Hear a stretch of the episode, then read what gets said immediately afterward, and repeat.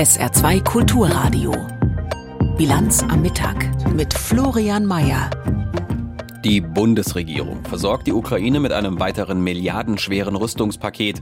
Was drinsteckt, erfahren Sie zum Beginn der Sendung. Außerdem blicken wir nach Bremen. Dort wird am Wochenende gewählt. Und im Interview der Woche SPD-Co-Chef Lars Klingbeil. Alles bis 13 Uhr in der Bilanz am Mittag. Dazu herzlich willkommen. Die Bundesregierung hat ein weiteres Unterstützungspaket in Form von Waffenlieferungen an die Ukraine im Kampf gegen den russischen Angriffskrieg auf den Weg gebracht. Das gemessen am Preis bisher größte des Bundes überhaupt. Darin enthalten Panzer, diverse Waffen und natürlich Munition. Der Schwerpunkt liegt aber vor allem auf der Luftabwehrtechnik. Aus Berlin dazu Georg Schwarte. Es ist eine Menge, was Deutschland da jetzt auf den Weg bringen will Richtung Ukraine. 30 weitere Leopard 1 Kampfpanzer, dazu weitere Schützenpanzer 20 vom Typ Marder, über 100 gepanzerte Gefechtsfahrzeuge, 200 Aufklärungsdrohnen. Das ist eine sehr lange Liste, eine übrigens mit dem Schwerpunkt Stärkung der ukrainischen Luftverteidigung. Und da gibt es dann, und darüber dürfte sich die Ukraine besonders freuen, weitere vier Iris-T Flugabwehrsysteme samt der dazu benötigten Lenkflugkörper. Außerdem 18 18 Radhaubitzen. Es ist das größte Paket seit Kriegsbeginn. Kostenpunkt rund 2,7 Milliarden Euro für Waffen, die, so sagte der Verteidigungsminister Pistorius gerade erst, dringend gebraucht werden. Aber wir arbeiten fortlaufend daran, äh, das, was wir liefern können, abzustimmen bzw. aufzustocken, weil wir natürlich wissen, dass der Bedarf nicht nur bleibt, sondern steigen wird. Unabhängig von einer Frühjahrsoffensive ist das so. Jetzt also die Zusage aus Berlin. Es sind übrigens keine Waffen, auf die jetzt die Bundeswehr verzichten müsste. Alles stammt aus Industriebeständen oder Industrieproduktion. Heißt allerdings auch Lieferzeiten. Wie schnell jetzt geliefert werden kann, ist offen. Die Rede ist je nach Waffensystem von Wochen oder auch Monaten. Deutschland ist mit der neuesten Waffenlieferung jetzt der zweitgrößte Waffensteller schneller nach den Amerikanern. Noch vor Bekanntwerden des neuesten Paketes sagte Pistorius. Deswegen arbeiten wir mit Nachdruck daran und äh, müssen uns auch, glaube ich, bis heute nicht verstecken. Wir liegen im Augenblick bei etwas über 4 Milliarden Euro militärischer Hilfe. Und wir sind auf jeden Fall bereit, auch nachdem der Haushaltsausschuss vor zehn Tagen den Weg freigemacht hat, hier in, den nächsten, in der nächsten Zeit noch mehr zu tun. Jetzt die Zusage. Wir zeigen einmal mehr, dass es Deutschland mit seiner Unterstützung ernst ist, zitiert das Verteidigungsministerium heute den Minister. Pistorius sagt weiter, er hoffe auf ein baldiges Ende dieses fürchterlichen völkerrechtswidrigen russischen Angriffskrieges. Aber da das leider nicht abzusehen sei, leisten wir, sagt er, jede Hilfe, die wir leisten können as long as it takes, so der deutsche Verteidigungsminister heute. Der Bericht von Georg Schwarte aus Berlin zu den neuen Waffenlieferungen der Bundesregierung an die Ukraine. Es ist gar nicht so unwahrscheinlich, dass Sie sich wahrscheinlich zu Beginn der Sendung gedacht haben, ach, in Bremen wird am Sonntag gewählt. Ja, in Bremen wird am Sonntag eine neue Bürgerschaft gewählt. Und der Wahlkampf lief aus Sicht des restlichen Bund äh, des restlichen Deutschlands recht unspektakulär ab voll konzentriert auf reine Bremer Themen blieben beispielsweise bundesweit medial aufbereitete Kämpfe zwischen den Spitzenkandidaten in und aus Bremen aus. Birgit Segemann fasst die Lage aber trotzdem mal kurz vor der Wahl für Sie zusammen. Es war ein unspektakulärer Wahlkampf, der heute zu Ende geht. Im Mittelpunkt vor allem landespolitische Themen, also das, was die Menschen in Bremen und Bremerhaven ganz konkret betrifft. Fehlendes Personal in Kitas und Schulen zum Beispiel, das schlechte Abschneiden von Bremer Kindern und Jugendlichen in Bildungsstudien, Kriminalität rund um den Hauptbahnhof, Streit um die autofreie Innenstadt. Mit den Themen Bildung, innere Sicherheit und Verkehr versuchten vor allem die Oppositionsparteien CDU und FDP zu punkten und den rot-grün-roten Senat zu attackieren. Bremen braucht eben kein weiter so. Bremen braucht ganz, ganz dringend den politischen Spurwechsel. Und diesen politischen Spurwechsel, den gibt es in Bremen nur mit uns Freien Demokraten, liebe Freunde. So FDP-Spitzenkandidat Tore Scheck, der gleichzeitig auf Distanz zur CDU ging und ihr vorwarf, sich bei den Grünen anzubiedern. Mit Lastenradförderung, Schottergartenverbot und Solardachpflicht. Die Bremer Christdemokraten, vor vier Jahren zum ersten Mal stärkste Partei in Bremen, haben im Wahlkampf auf viele kleine Veranstaltungen gesetzt, auf ihren volksnahen Spitzenkandidaten Frank Imhoff und auf Wechselstimmung. Ich bin der festen Überzeugung, das können wir noch viel besser als die SPD in diesem Land. Der Landwirt ist seit 24 Jahren Mitglied der bremischen Bürgerschaft, seit vier Jahren ihr Präsident. Nun will er ins Rathaus. Das Wahlziel ist nach wie vor stärkste Partei zu werden und hier einen Wechsel in Bremen herbeizuführen. Aber Bremen gilt als SPD SPD-Hochburg trotz des schlechten Ergebnisses von 2019. In diesem Wahlkampf bauten die Sozialdemokraten vor allem auf die Popularität ihres Spitzenkandidaten Andreas Bovenschulte, den seine Parteifreunde nur Bovi nennen, und der bei öffentlichen Auftritten gern die Gitarre rausholte und sang.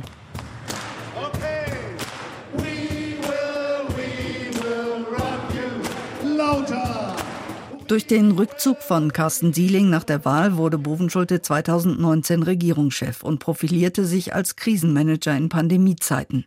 Jetzt ist er zum ersten Mal Spitzenkandidat seiner Partei. Das Wahlziel? Wir gehen raus und kämpfen für einen klaren Auftrag, dieses Land zu regieren. Warum? Wir sind stark für Zusammenhalt und Solidarität.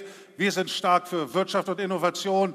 Wir sind stark für gute Arbeit und faire Bezahlung. Mit wem Bovenschulte künftig regieren will, sagte er im Wahlkampf nicht, vermied klare Koalitionsaussagen. Fast 60 Prozent der Wahlberechtigten in Bremen würden ihn nach letzten Umfragen direkt als Bürgermeister wählen. Dagegen ist der Vorsprung seiner SPD vor der CDU vergleichsweise knapp. Auch der Abstand zwischen Grünen und Linken war in Umfragen zuletzt nicht groß. Wir sind hochmotiviert, wir haben richtig Bock auf Wahlkampf. Hatte die grüne Spitzenkandidatin Umwelt- und Verkehrssenatorin Maike Schäfer zwar zum Auftakt verkündet, aber wirklich rund lief es im Wahlkampf nicht. Schäfers persönliche Umfragewerte sind schlecht. Dagegen hat sich Wirtschaftssenatorin Christina Vogt als Spitzenkandidatin der Linken über Parteigrenzen hinweg Respekt erworben.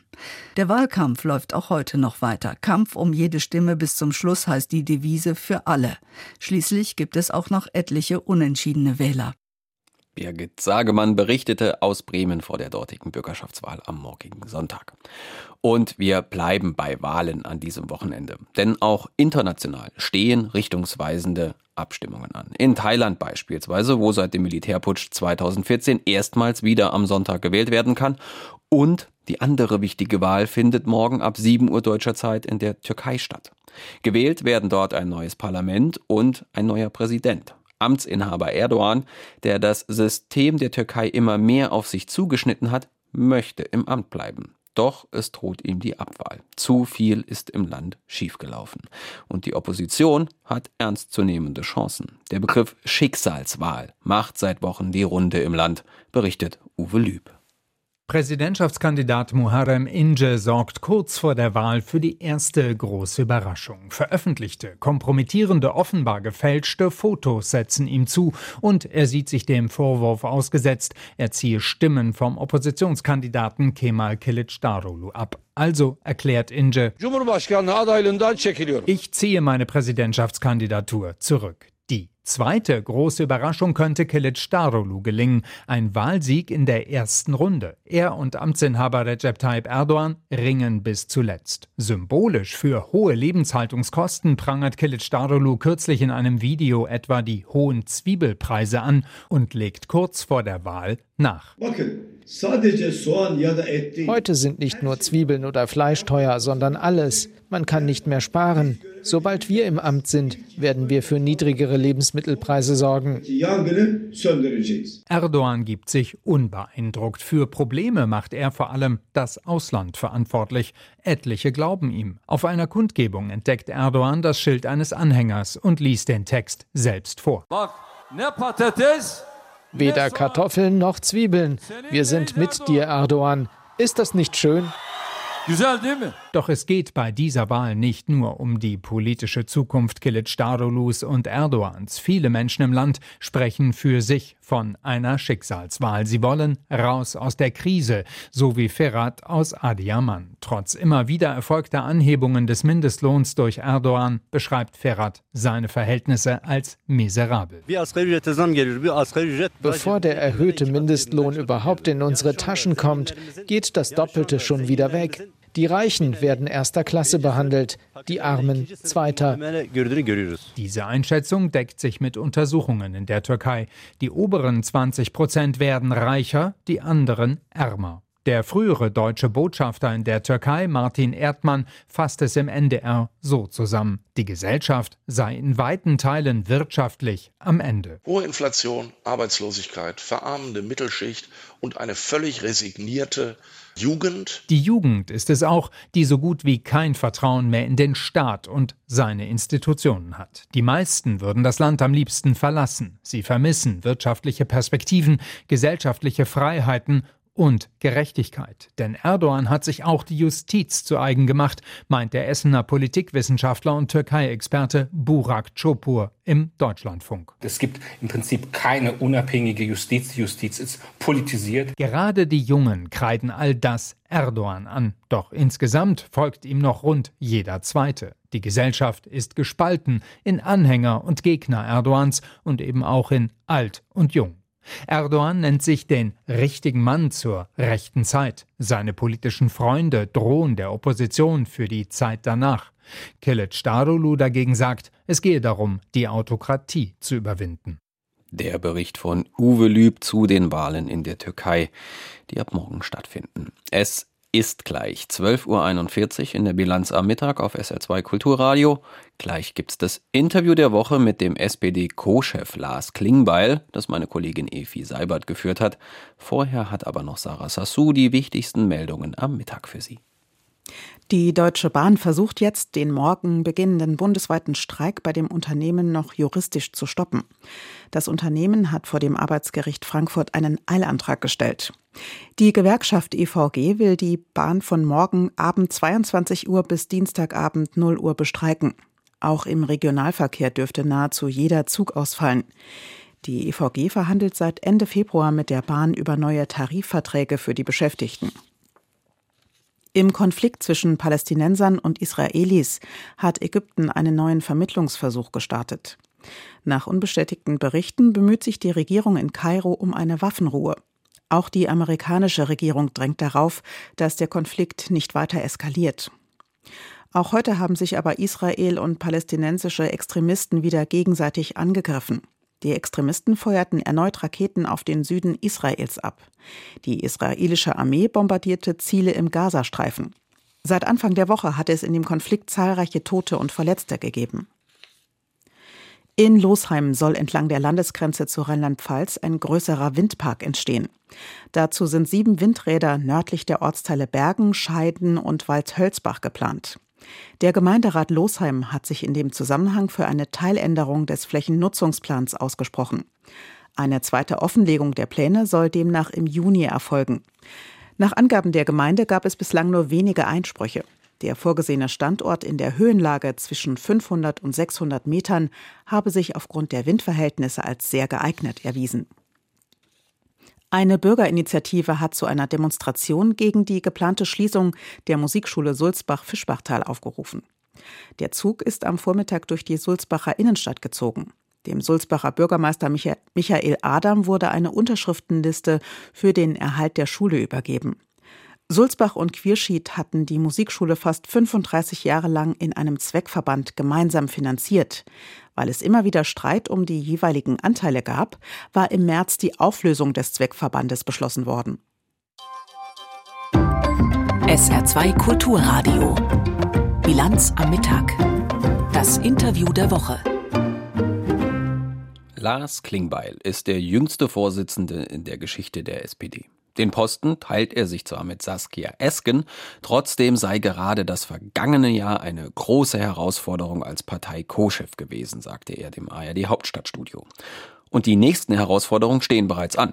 Die Flüchtlingspolitik, die Energie- und Heizungsdebatte und das SPD-Versprechen Kindergrundsicherung. All das steht noch auf der Agenda und sorgt für viele Diskussionen. Meine Kollegin Efi Seibert hat Lars Klingbeil im Interview der Woche nach all dem gefragt und wie ein Parteichef mit all diesen Dingen so umgeht.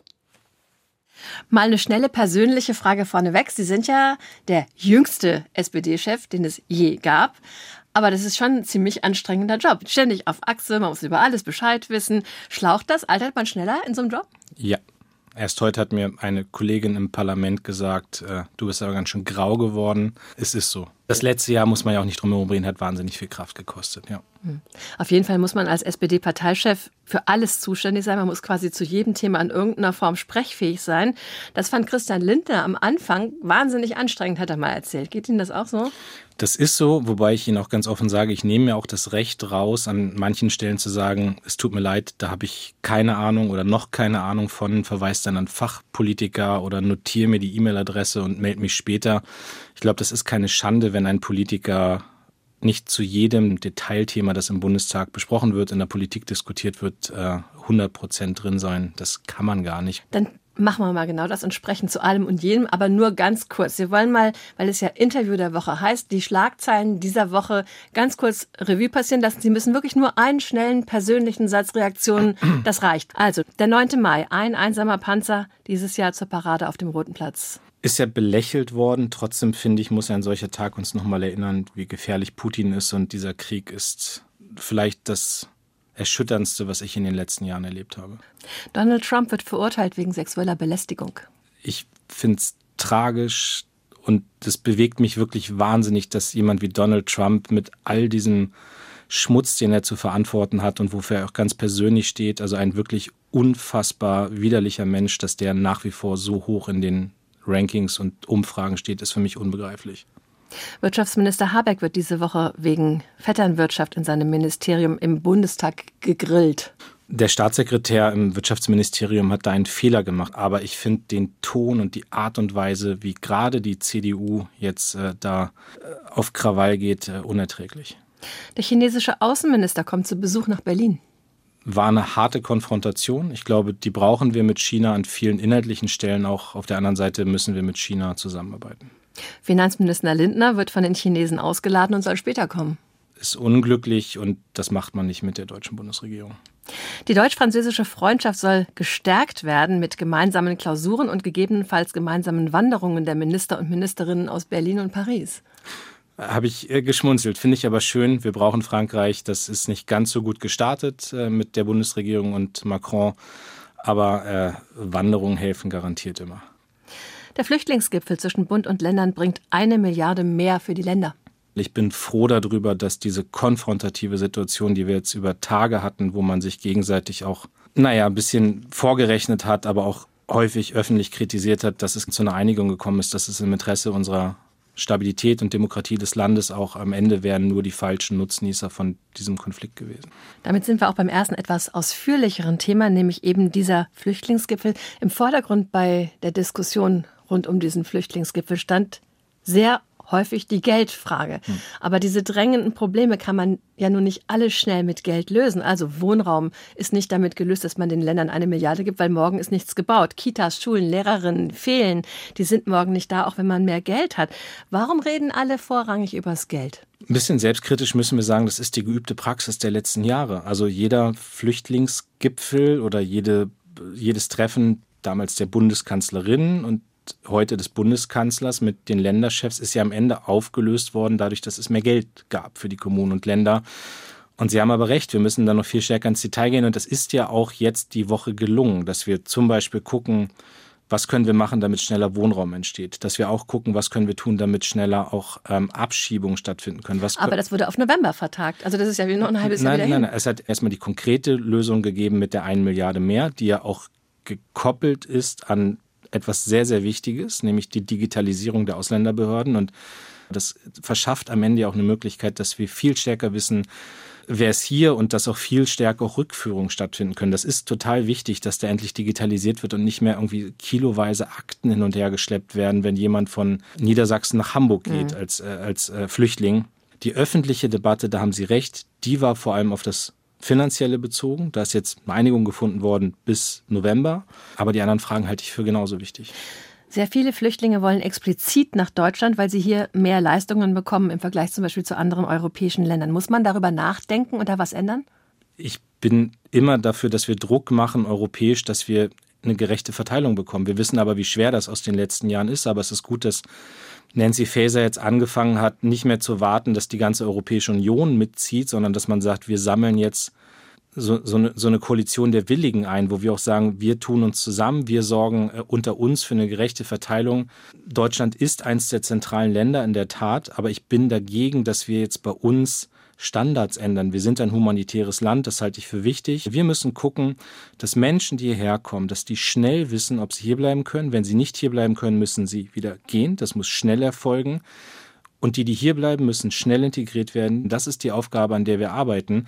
Aber da gab es ja einen ganz, ganz spannenden Vorschlag, zum Beispiel von Thüringens Ministerpräsident Ramelow, der sagte, die Leute, die, wenn sie schon länger hier sind und sich anständig verhalten haben und sich nicht zu Schulden kommen haben, ähm, warum soll man die nicht arbeiten lassen oder eine Ausbildung machen lassen? Statt auf Asyl zu warten, könnte man die doch zu Arbeitsmigranten eben werden lassen. Aber wir machen ja was Ähnliches jetzt mit dem Chancenaufenthaltsgesetz, wo wir sagen, wer seit fünf Jahren hier ist, wer hier geduldet ist, der nichts Strafrechtliches begangen hat, ja, der soll jetzt mit dem Chancenaufenthaltsrecht dann hier auch integriert werden, soll hier die Perspektive bekommen, dauerhaft hier zu bleiben. Das ist richtig. Ob dann noch weitere Schritte, Verkürzung, vier Jahre, drei Jahre, bin ich bereit für jede Diskussion aber das wird uns nicht davon abhalten können, dass wir auch ein richtiges Fachkräfteeinwanderungsgesetz auf den Weg bringen.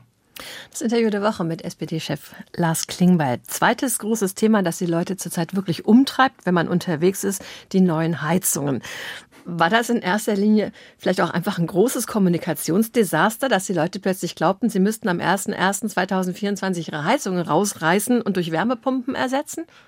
Es gibt ja so Themen manchmal in der Politik, da merkt man, die sind auf einmal überall da. Also und da wurde auf einmal an jedem Abendbrottisch in Deutschland über die Heizung geredet. Also ich habe das ja selbst in meinem privaten Umfeld gemerkt, dass der Eindruck entstand, da kommt jetzt also nächstes Jahr am 2. Januar der Robert Habeck höchstpersönlich und reißt die funktionierende Gasheizung raus. Und das konnte man irgendwann gar nicht mehr einfangen kommunikativ. Und deswegen ist das auch gut, dass wir jetzt endlich im parlamentarischen Verfahren sind und wir versuchen ja als SPD gerade ein bisschen dazu beizutragen, dass eine Debatte versachlicht wird dass diese ganzen Emotionen noch rauskommen, die da über Tage waren, weil es ist doch völlig klar, wir werden da, wir werden da keinen Quatsch machen. Also wir werden dafür sorgen, dass die Wärmewende vorankommt. Das ist richtig. Wir müssen den Weg zur Klimaneutralität gehen. Das, das tun wir nicht aus irgendeiner fixen Idee raus, sondern weil wir wollen, dass dieser Planet erhalten bleibt und dass das Klima geschützt wird. Aber die Frage Aber ist doch, wie schnell die Schritte sind, oder? also ich meine, das ist ja auch eine Tempofrage. War das ursprünglich sollte das doch 2025 sein? Warum hat man es vorgezogen und dadurch so unnötig Druck gemacht? Weil wir im letzten Jahr einen Krieg hatten, der wahnsinnig viel verändert hat und der uns nochmal vor Augen geführt hat, wie krass groß unsere Abhängigkeit von fossilen Brennstoffen ist. Und dass wir raus müssen aus der Abhängigkeit von Gas und Öl. Und dieser Krieg hat Sachen dynamisiert. Wissen Sie, und was nicht geht, ist, dass Politik in Sonntagsreden immer sagt, wir müssen das mit der Klimaneutralität jetzt mal machen. Und dann hat man aber Angst davor, den Bürgerinnen und Bürgern zu sagen, wie man es macht. Immer über Ziele geredet, aber nie über Wege. Jetzt reden wir über Wege. Da ist kommunikativ am Anfang ein bisschen was kaputt gegangen. Aber ich, ich sage hier, das Gesetz ist jetzt im Bundestag. Wir werden dafür sorgen, dass die Technologieoffenheit da ist. Wir werden dafür sorgen, dass niemand Angst haben muss vor diesem Weg Richtung Klimaneutralität. Aber wir müssen schon einen gemeinsamen Konsens in diesem Land haben, dass wir das auch wollen. Diese Debatte hat ihren Koalitionspartner Grüne schwer in den Keller gezogen. Die Umfragewerte sind echt unterirdisch. Also wissen Sie, wenn ich eins gelernt habe in den letzten Jahren, auch in meiner Zeit als Generalsekretär, Umfragen sind mal so, mal so, das geht rauf, das geht runter. Abgerechnet wird immer am Ende. Ich bin da nicht besorgt. Wir sind in Zeiten von Veränderungen, da gibt es manchmal auch natürlich Unsicherheit in der Bevölkerung, dann merkt es die eine oder andere Partei mal auch in Umfragen. Aber am Ende werden wir zeigen, zu Ende dieser Legislatur, wir haben wirklich das Land vorangebracht. Wir haben es auf dem Weg der Klimaneutralität geschafft. Wir haben andere Modernisierungsschritte gemacht. Und dann werden die Wählerinnen und Wähler das honorieren, da bin ich mir sicher. Ein anderes Thema, zum Beispiel Kindergrundsicherung. Das war mal so wirklich ein klassisches SPD-Thema. Das Land ist reich genug, wir brauchen keine armen Kinder. Jetzt kämpft die grüne Familienministerin um jeden Cent mit dem Finanzminister. Und die SPD sagt eigentlich immer nur so Allgemeinplätze wie, die Kindergrundsicherung will ganz bestimmt kommen, aber unterstützt gar nicht offensiv Lisa Paus als Familienministerin. Ich finde, die klare Aussage, dass die Kindergrundsicherung kommt, ist eine sehr eindeutige Aussage. Aber ich habe da so ein bisschen die Bitte an beide. Also auf der einen Seite ist die Familienministerin gefordert, jetzt ein konkretes Konzept vorzulegen. Muss dann auch klar sein, wofür wir das Geld brauchen. Auf der anderen Seite muss Christian Lindner einfach nur in den Koalitionsvertrag reingucken, da steht das drin. Also deswegen richtig, Kindergrundsicherung wird kommen. Dafür hat die SPD gekämpft, dass es im Koalitionsvertrag drinsteht und wir machen das jetzt. Aber das Thema Kinder ist wirklich wichtig in Deutschland. Wenn Sie mit Eltern reden, dann bekommen Sie echt heiligen Zorn von denen zu hören. Die sagen, äh, die Kinder stehen immer am Ende der Kette. Bei Corona war das so, bei der Kita-Betreuung, bei der Schulausstattung, jetzt sogar bei lebenswichtigen Medikamenten, die fehlen. Warum kriegen wir das nicht auf auf die Kette. Also wir haben jetzt eineinhalb Jahre diese Regierung, die hat im ersten Jahr wahnsinnig viele Dinge tun müssen, die nicht im Koalitionsvertrag drin standen, mit der Krise, mit drei Entlastungspaketen, wo ja auch Familien und Kinder sehr stark berücksichtigt wurden. Wir haben das Kindergeld erhöht, den Kinderzuschlag ausgeweitet. Wir haben andere Leistungen für Familien auch in der, in der Krise letztes Jahr mit drei Entlastungspaketen auf den Weg gebracht. Ja, wir können reden über sowas wie ein 9-Euro-Ticket, jetzt 49-Euro-Ticket, was ja auch nochmal Familien stärkt. Und da fallen mir noch andere Sachen ein. Und ich verstehe schon, dass eine Regierung zu Beginn nicht alles gleichzeitig machen kann. Aber die Kindergrundsicherung kommt in dieser Legislatur. Das ist für uns unverhandelbar.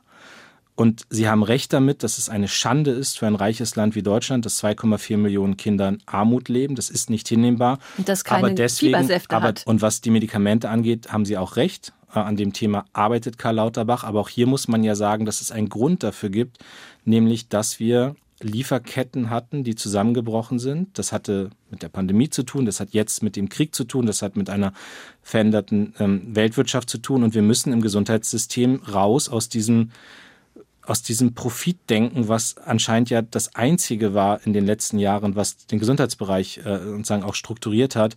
Und das heißt auch, dass wir Produktion wieder hier zurückverlagern müssen, mindestens nach Europa, wenn nicht sogar nach Deutschland. Aber das geht eben leider nicht von heute auf morgen.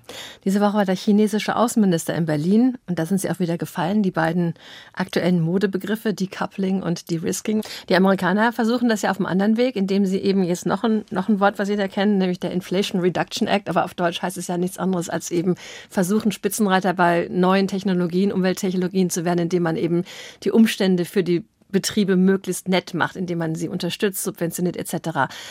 Das funktioniert. Deutsche Unternehmen gehen da schon hin. Was machen wir? Müssen da nicht Alarmglocken schrillen? Die schrillen auch bei mir. Also das, das ist einfach so nicht mit, ich bin nicht in einem Panikmodus, aber mh, hm, wir müssen uns bewusst machen, was gerade um uns herum passiert. So auf der einen Seite China, die äh, ökonomisch auch erfolgreich sind, die ja auch eine sehr starke Industriepolitik machen. Auf der anderen Seite eben die Amerikaner. Das Ziel der Klimaneutralität ist mit dem Inflation Reduction Act verbunden. Da finde ich, kann man gar nichts gegen haben, weil es ja, Klima ist ja nicht, hört ja nicht an Grenzen auf und wenn da was Sinnvolles passiert, ist das für uns auch gut. Aber es ist in der Tat so, dass ich von vielen Gewerkschaftsvertretern, auch CEOs gerade die Rückmeldung bekomme, dass Investitionen hier in Deutschland gestoppt werden. Und da müssen wir ran, da müssen wir was tun. Und deswegen habe ich es gerade in den letzten äh, Tagen ja öffentlich auch immer wieder gesagt, wir brauchen schneller einen Industriestrompreis in Deutschland. Ähm, das wird helfen, durch diese Umbruchphase der nächsten zehn Jahre, zwölf Jahre durchzukommen.